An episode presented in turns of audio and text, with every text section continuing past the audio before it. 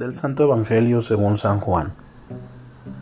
En aquel tiempo Jesús dijo a sus discípulos, El que acepta mis mandamientos y los cumple, ese me ama. Al que me ama a mí, lo amará mi Padre. Yo también lo amaré y me manifestaré en él.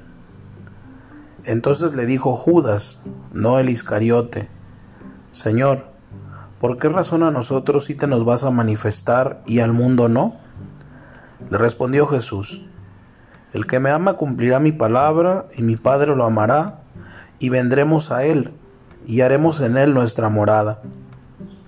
El que no me ama no cumplirá mis palabras, y la palabra que están oyendo no es mía, sino del Padre que me envió. Les he hablado de esto ahora que estoy con ustedes, pero el Paráclito, el Espíritu Santo que mi Padre les enviará en mi nombre, les enseñará todas las cosas, y les recordará todo cuanto yo les he dicho. Palabra del Señor. En el Evangelio de hoy, Jesús nos ofrece dos enseñanzas provechosas y prácticas para nuestra vida cristiana. Unas precisiones sobre el amor y una promesa. Precisiones sobre el amor. Jesús declara que le ama verdaderamente solo quien conoce sus mandamientos y los cumple. El tipo de amor que promueve Jesús no se confunde con otros tipos de amores. Se centra en conocer y cumplir. Por eso el amor no es mero activismo. No hay amor sin empatizar con Jesús y comprenderle hasta descubrir que Él es la verdad. Aunque a veces parezca misterioso, nunca es absurdo. Sin experiencia de encuentro, sin trato y contacto, sin escucha y acogida de su palabra, no hay amor. Pero Jesús no se rodeó de amigos movidos por mera admiración o por curiosidad. Les exigió también el hacer.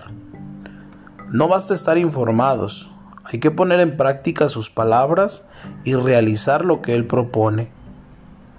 A quien le conoce y le obedece, queda unido a Él, en comunión, como el sarmiento injertado en la vid, pero no como el sarmiento simplemente atado a ella, sino que produce fruto. Una promesa. Enviará al Espíritu Santo, que enseñará y recordará todo lo que Él había ya enseñado. Quien abre su corazón al Espíritu Santo no se convierte en Dios, sino en templo de Dios. Pero atención, ser templos no es lo mismo que ser sacristías, que no consiste en presencia viva del Señor, sino solo almacenar objetos sacros. El Espíritu Santo mora en nuestros corazones en la medida en que sus acciones son visibles en la vida. Su actividad es muy rica, aparece descrita por los títulos que le dan la escritura. Hoy Jesús le llama defensor, porque nos defiende del mal, que además de mentiras y dañino, siempre es más fuerte que nosotros.